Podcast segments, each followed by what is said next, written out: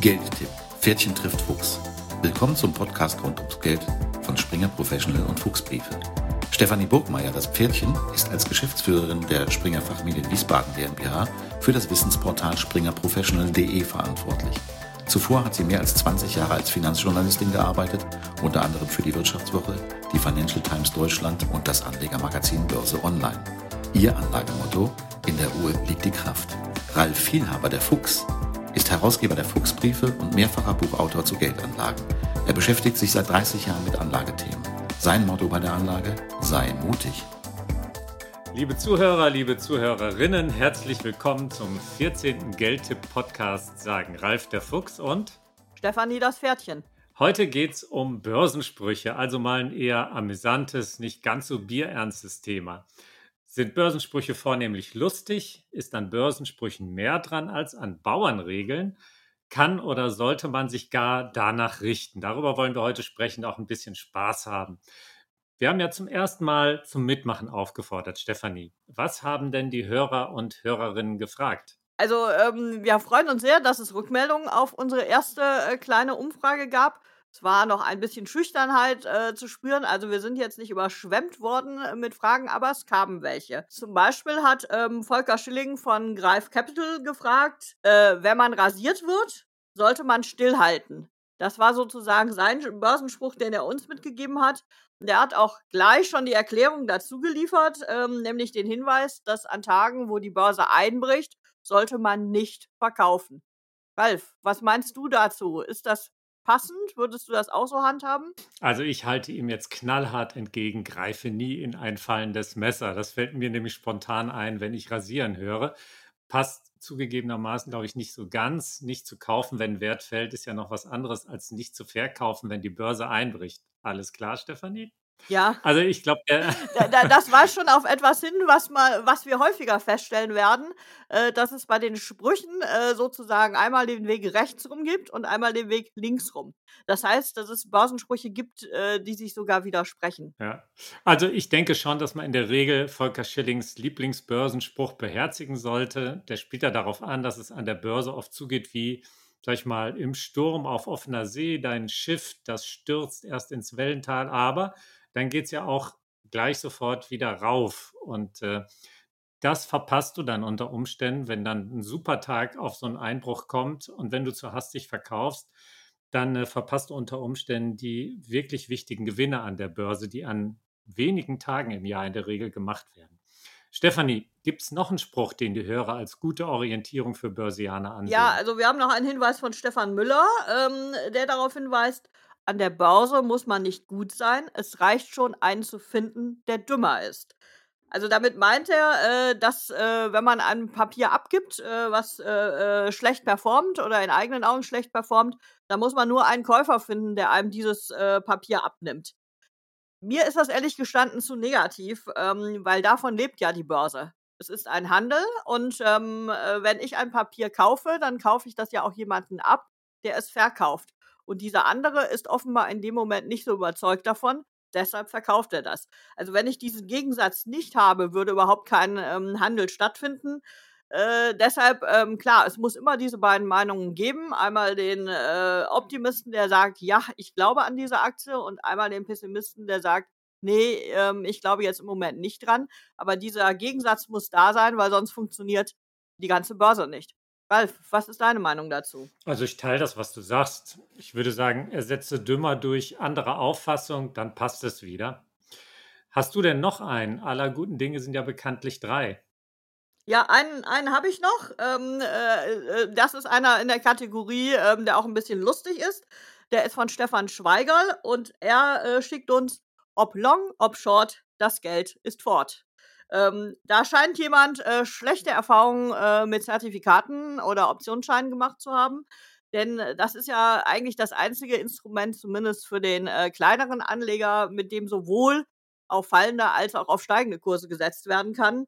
Ähm, bei Aktien, Fonds oder ETFs ist das ja so nicht möglich. Ähm, das ist ganz lustig, ähm, Ralf. Äh, das Geld ist immer weg. Ist das auch deine Erfahrung? Also ich war jetzt ja zweimal der Meinung unserer Zitategeber. Jetzt stelle ich mich aber dagegen. Das teile ich gar nicht.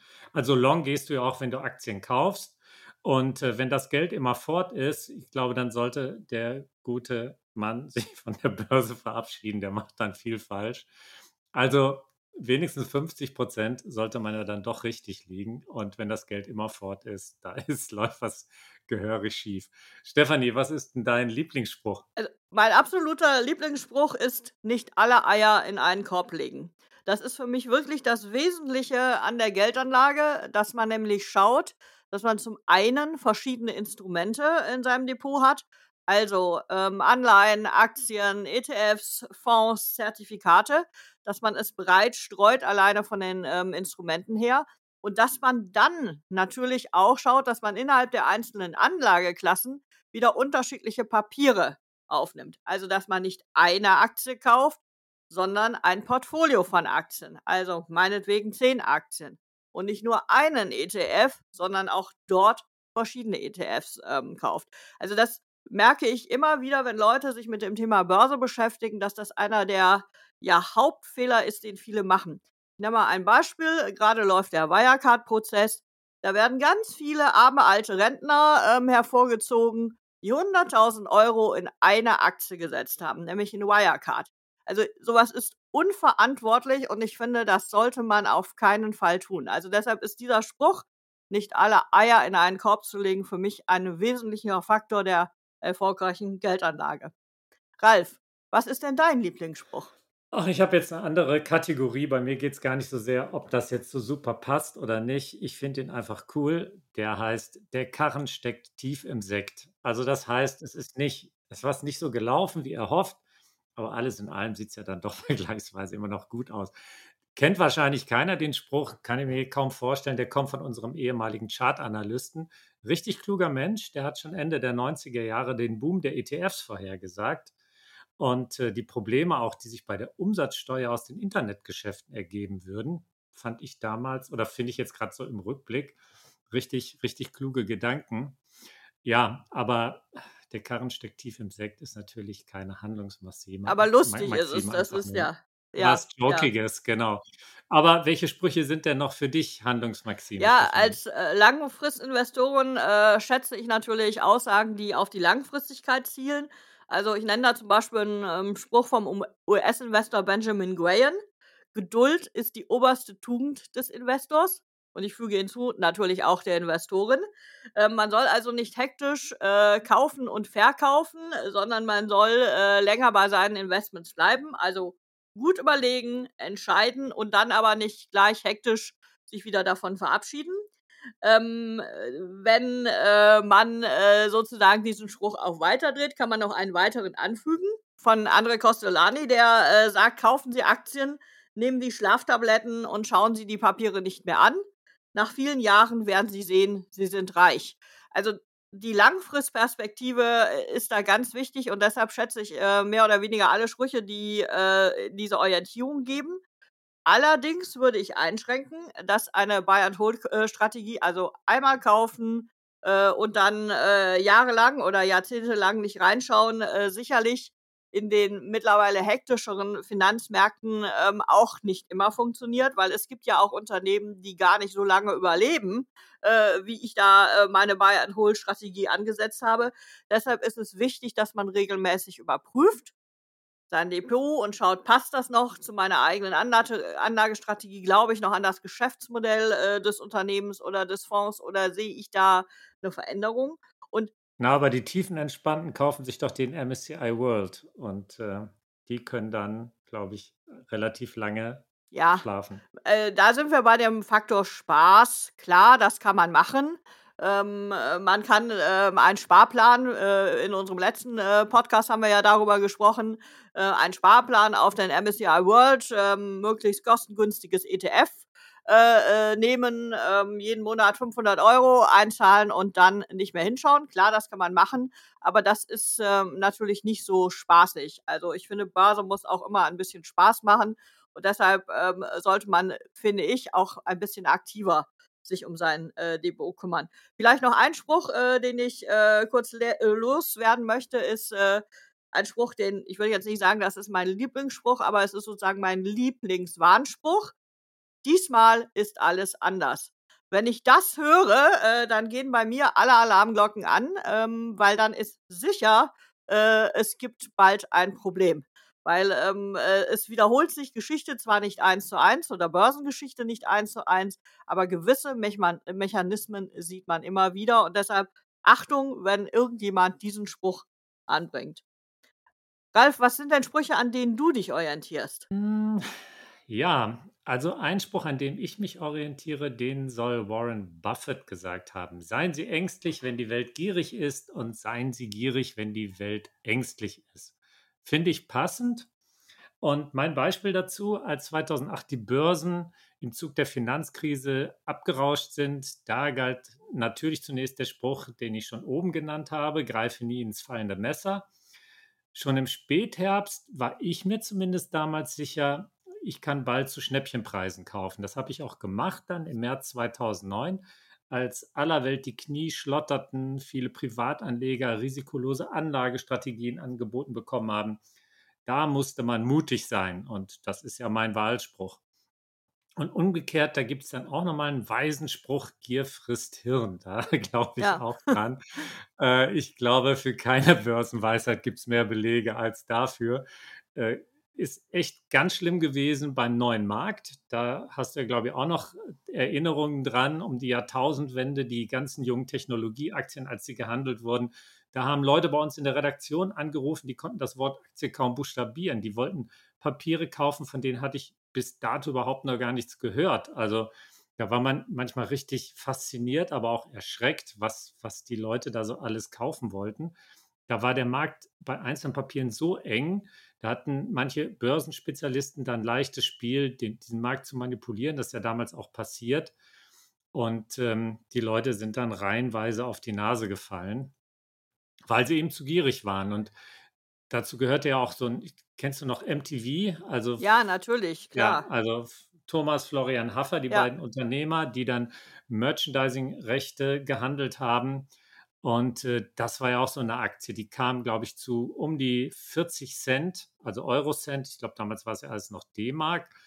Ähm, kam die an den Markt und die kost, kostete ein paar Monate später 120 Euro. Und die Leute sind da drauf geflogen auf das Zeug.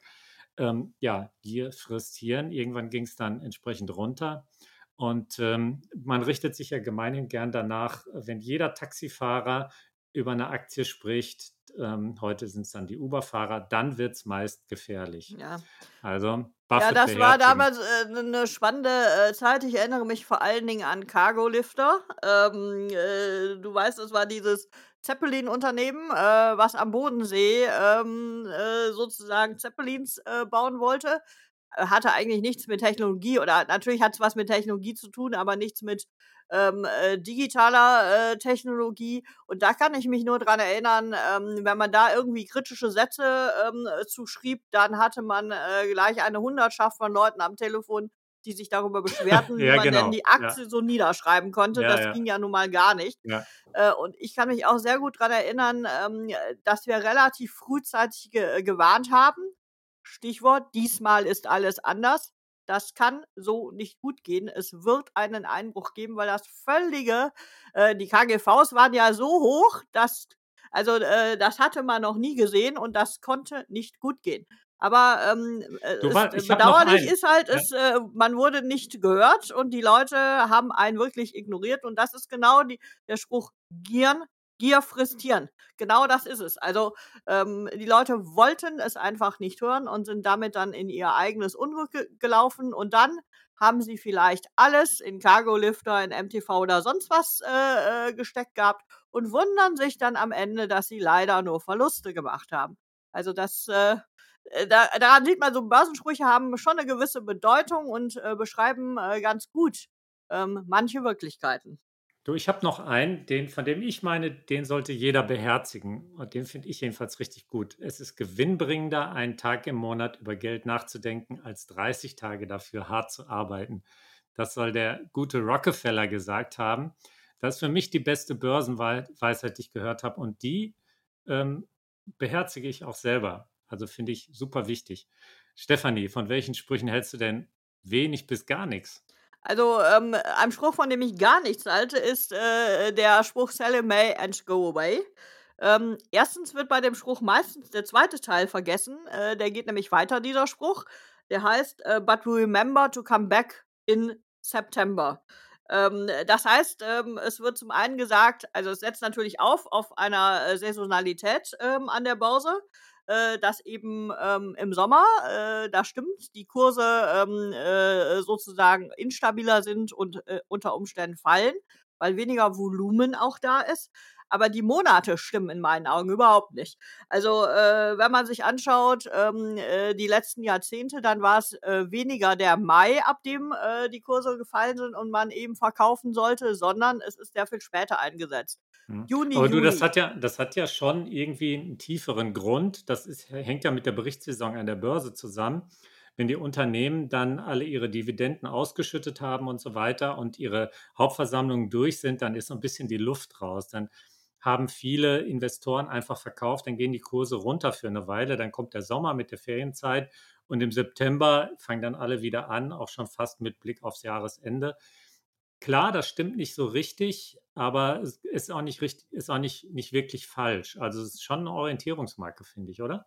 Ja, äh, sagen wir mal so, klar, man kann also für den, ähm, Ausstieg finde ich, es kann es 'ne Orientierungsmarke sein. Also, sich zu sagen: „Okay, ähm, äh, ich möchte, äh, sozusagen meine Gewinne, ähm, die ich gemacht habe, im Frühjahr mitnehmen und gehe im Mai oder Juni raus.“ Das kann sinnvoll sein. Das, was schwieriger ist, äh, und das ist für die meisten Menschen ja schwieriger, ist der Wiedereinstieg. Denn wenn man diesem Spruch folgt und im September einsteigt, dann läuft man sehr häufig in die Falle, dass man im Oktober und November dann richtig Geld verliert.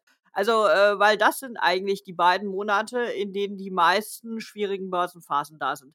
Es ist nicht der September, sondern es ist später. Das heißt, man steigt im September ein und verliert dann, äh, am Ende noch mal kräftig. Und ich sozusagen als Langfristinvest Investorin bin ja sowieso nicht für so 'ne Momentumstrategie, was eigentlich, äh, dahinter steht.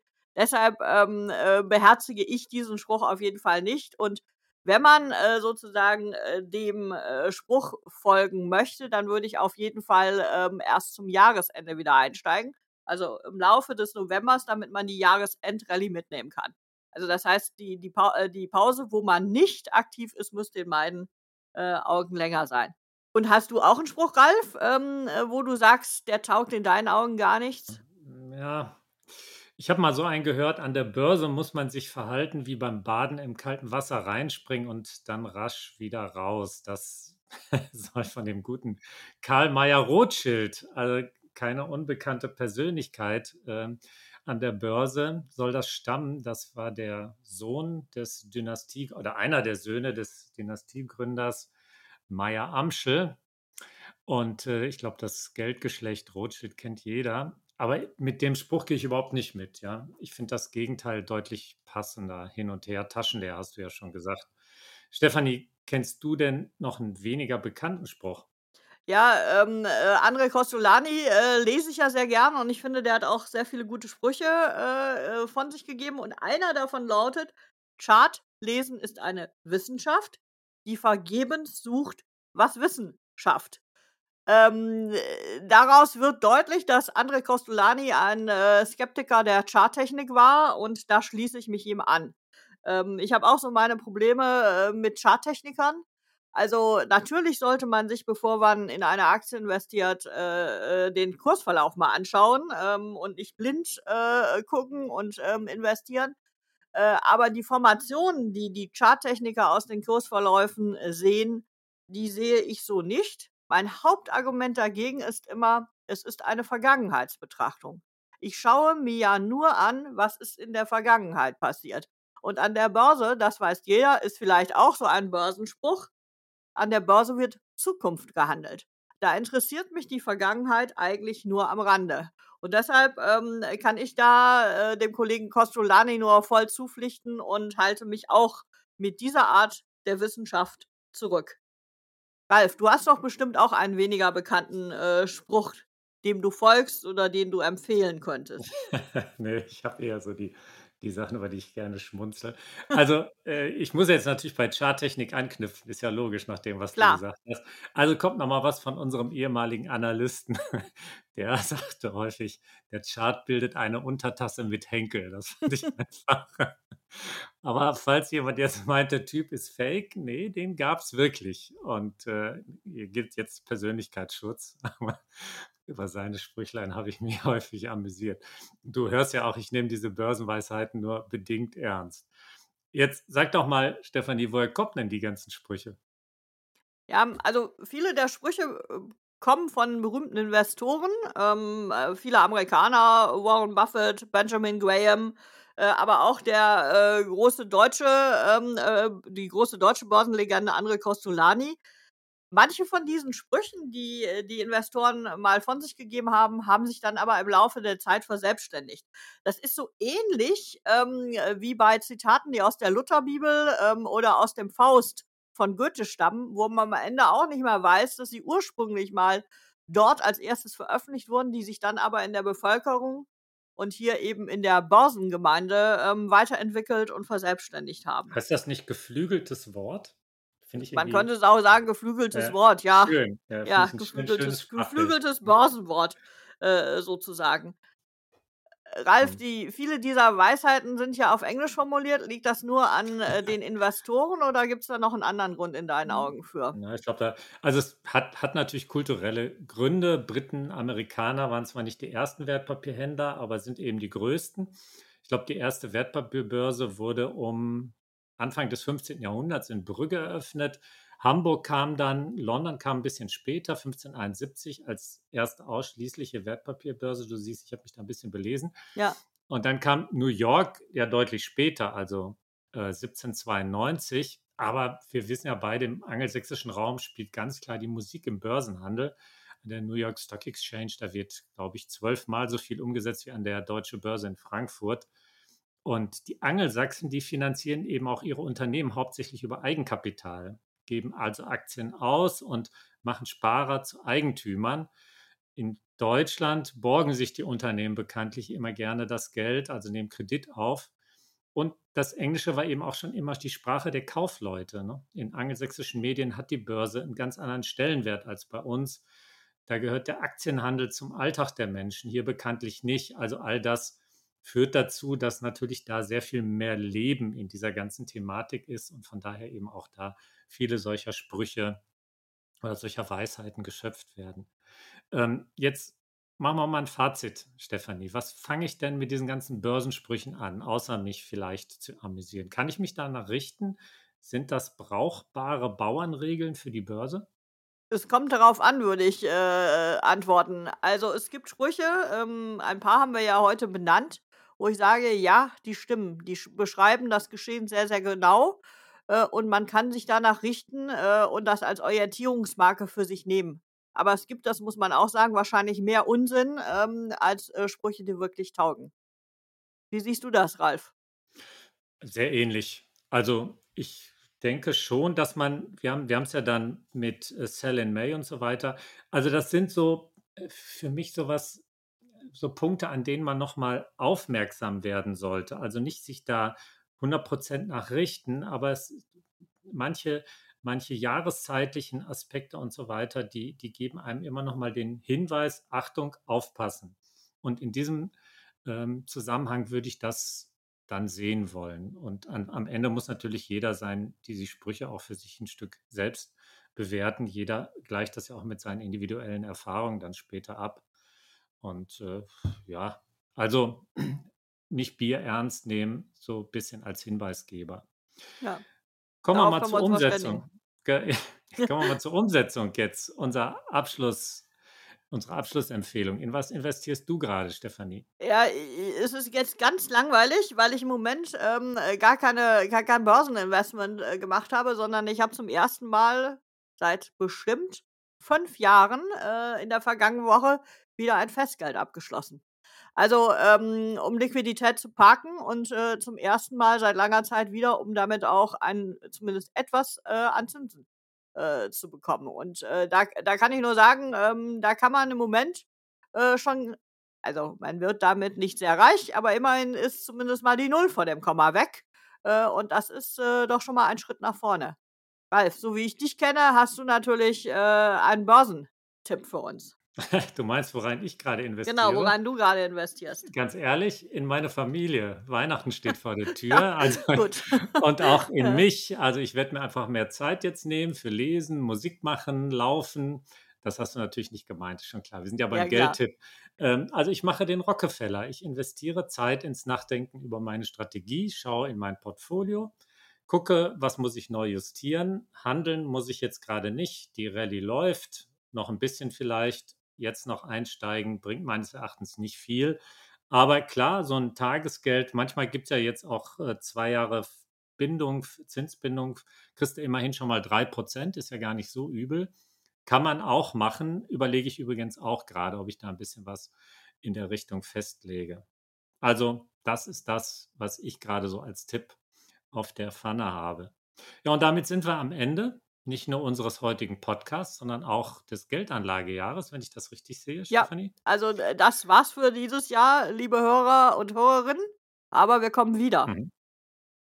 Ja, 23, ne? Mit dem nächsten Geldtipp-Podcast der Nummer 15. Und da machen wir dann ein kleines Resümee aus unseren ersten 14 Folgen. Also wie schlau waren denn unsere Tipps? Aber vorher wünschen wir Ihnen, wünschen wir euch erholsame, friedvolle Festtage mit vielen lieben Menschen. Schalten Sie ab von der Börse, machen Sie mal Radio, Fernseher, Computer, vor allem das Handy aus, reden Sie miteinander, schreiben Sie mal einen langen Brief an jemanden, den Sie lange nicht gesprochen haben, wie auch immer.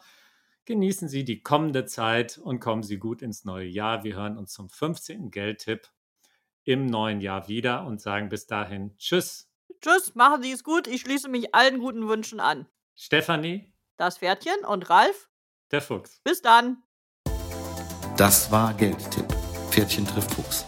Der Podcast rund ums Geld von Springer Professional und Fuchsbriefe. Hören Sie in 14 Tagen wieder rein, wenn es entweder heißt, in der Ruhe liegt die Kraft oder sei mutig.